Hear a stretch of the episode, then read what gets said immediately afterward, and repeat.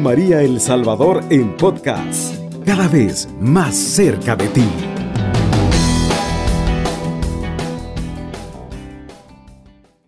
Tengan muy buenos días, estimados amigos. Bendiciones para cada uno de ustedes que están de pie a estas horas de la mañana, cumpliendo con su turno de trabajo.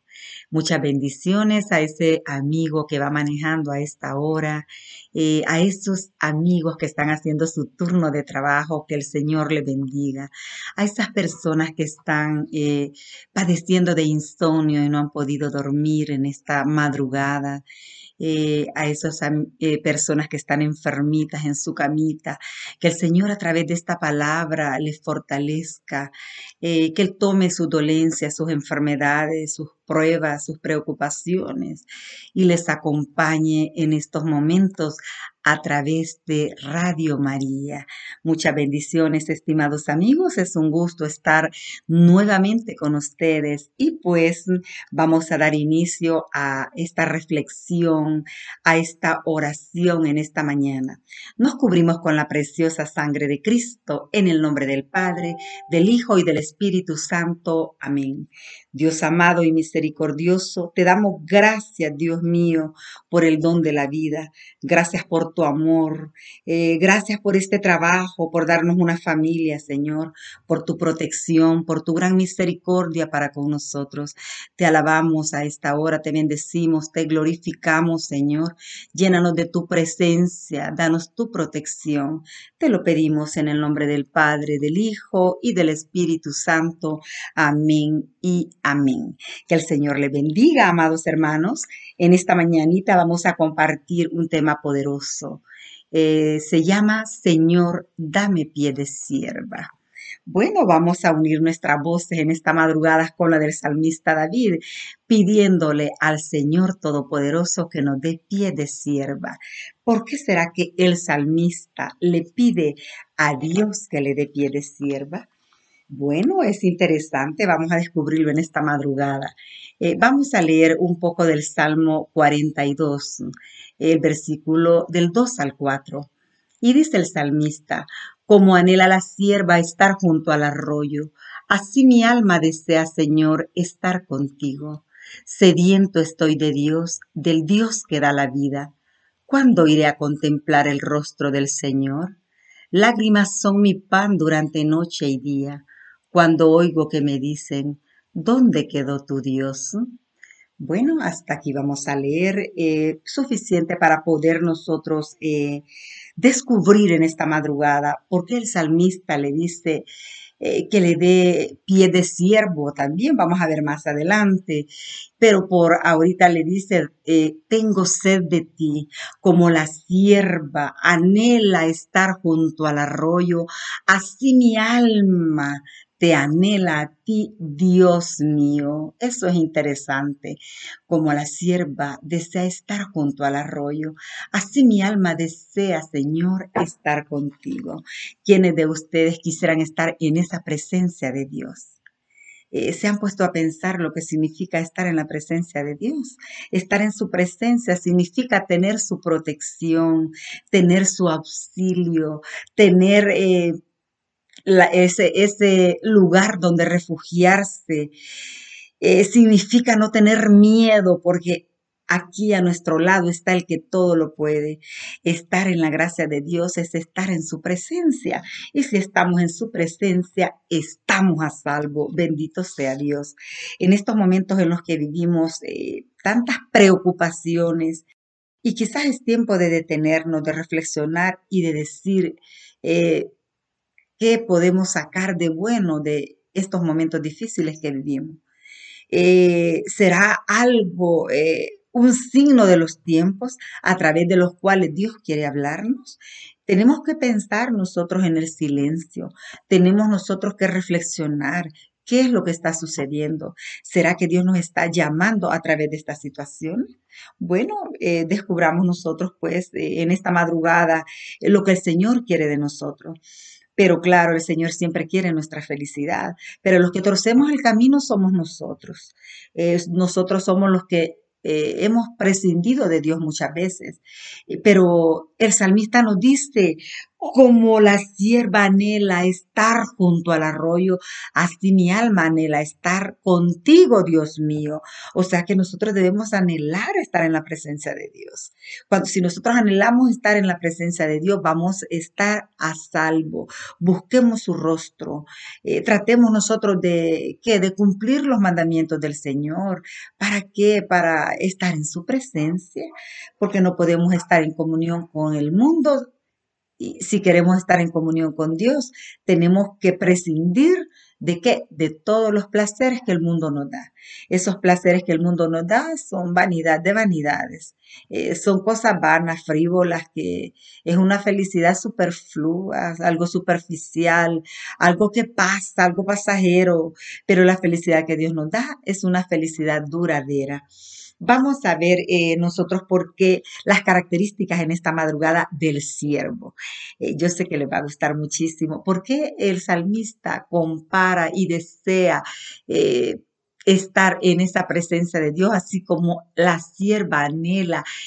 Estar en esos arroyos de agua, en esas aguas cristalinas, bueno, el siervo es, vamos a, es una analogía, es una comparación eh, que nos pone el salmista.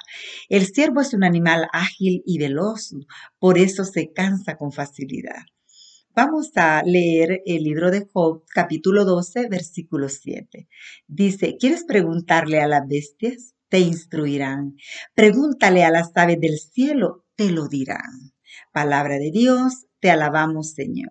¿Qué significa lo que Job nos dice en su libro? Bueno, nos dice que en la naturaleza podemos encontrar una respuesta de lo que andamos buscando, porque la naturaleza es parte de la creación de Dios.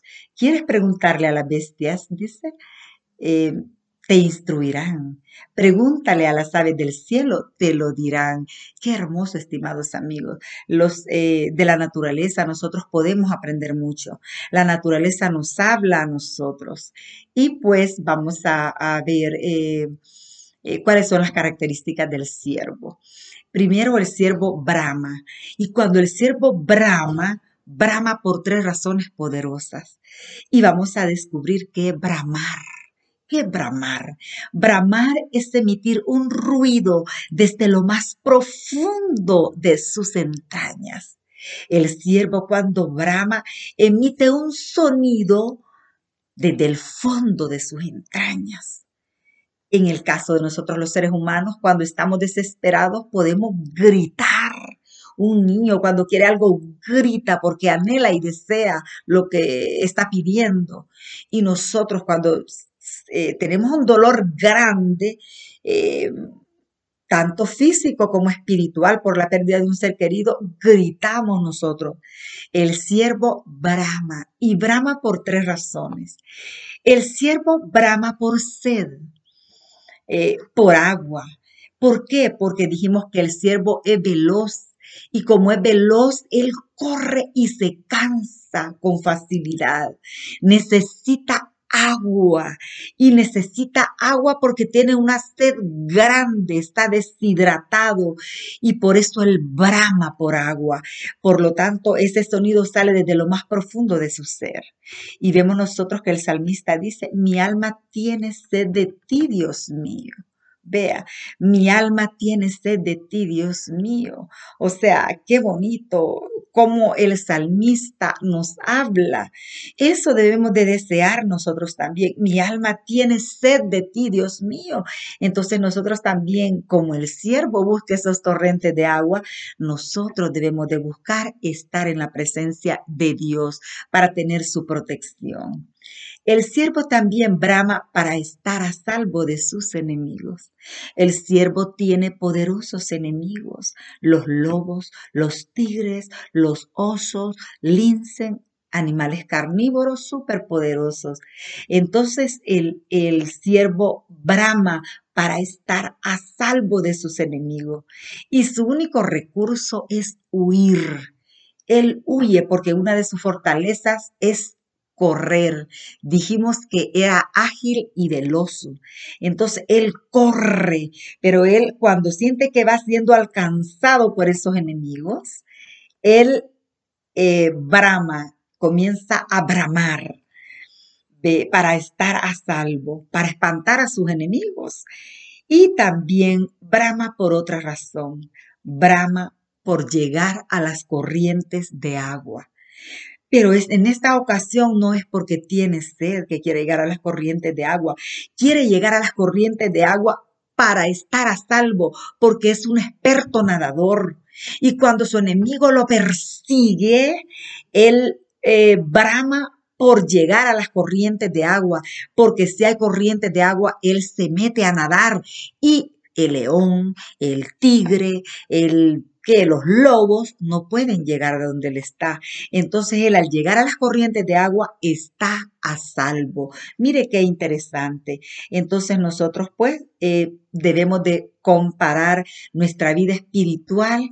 Eh, con la vida de estos siervos. El siervo tiene otra característica que puede estar de pie en los acantilados, puede estar de pie en los peligros, en los escarpados, y entre más grandes y difíciles son las alturas, él se eh, se, para, se pone de pie con su cara, su cara en alto, su trompa en alto, arrogante, elegante. ¿Qué significa? Significa que también nosotros debemos de estar de pie en los momentos difíciles, en los momentos de prueba, en los momentos de preocupación. Eh, voy a leer una porción del eh, libro de Abacus, capítulo 3. Y dice el profeta Abacus, pues aunque en el capítulo 3, versículo del 17 en adelante, pues aunque no florezca la higuera, ni den viñas eh, uva, ni den las viñas uva en adelante, aunque falte el producto del olivo y se niegue la tierra a darnos pan, aunque no tenga ovejas en el corral, y se queden sin bueyes los establos, yo seguiré alegrándome en Yahvé, lleno de gozo en Dios mi Salvador. Yahvé que es mi Señor, Él es mi fuerza, Él da a mis pies la agilidad de un siervo y me hace caminar por las alturas. Palabra de Dios, te alabamos Señor. Qué hermosísimo, nos dice el profeta. Quiero decirles que el profeta Abacut, al igual que nosotros, estaba viviendo momentos difíciles, ¿Por qué? Porque su, eh, Dios le hace ver en visión eh, cómo está su pueblo, el pueblo de Judá, cómo está, y le hace ver una visión. Y en esa visión él ve injusticia, ve la injusticia de su pueblo. Mire qué tremendo. Y pues eh, también en el capítulo 2 nos dice que él le reclama a Dios le reclama a Dios, ¿por qué le hace ver esa injusticia? ¿Por qué le hace ver el dolor? ¿Por qué le hace ver la maldad de su pueblo? Bueno, Dios tiene un castigo preparado para ese pueblo porque se está portando mal. Y Dios pues va a dejar que sus enemigos lo venzan, los caldeos, que son malos. Y él le reclama si los caldeos son peor que nosotros y por qué los vas a poner a ellos para darles una lección. El Señor pues le está hablando al profeta, pero él al final comprende y se pone a pensar que Dios es justo y es bueno y, que los que se están portando mal eh, es el pueblo de Judá, eh, son ellos los que se están portando mal. Terminaron pues olvidando los mandamientos y terminaron en el pecado. Así que el Señor también a nosotros nos está llamando y por eso el profeta le dice convencido, aunque falten ovejas en el en el que, en el rebaño, aunque falten eh, bueyes en el establo, Señor, le dice, aunque no coseche uvas eh, eh, ni en mi viñedo, yo le dice, yo, Señor, seguiré firme Yahvé es mi Señor, Él es mi fuerza y Él da a mis pies la agilidad de un siervo. Bendito sea Dios. Así que pidámosle al Señor nosotros también mantenernos de pie en medio de las pruebas. Dios nos ama a cada uno de nosotros y a través de estos acontecimientos nos está hablando para que cambiemos nuestra conducta y que como la, la sierva anhela las corrientes de agua, así también nosotros anhelemos estar en esa presencia de Dios para tener su protección. Que el Señor le bendiga en esta madrugada. Alabado sea Jesucristo. Con María por siempre sea alabado. Cubriendo todo El Salvador. Radio María, 107.3 FM.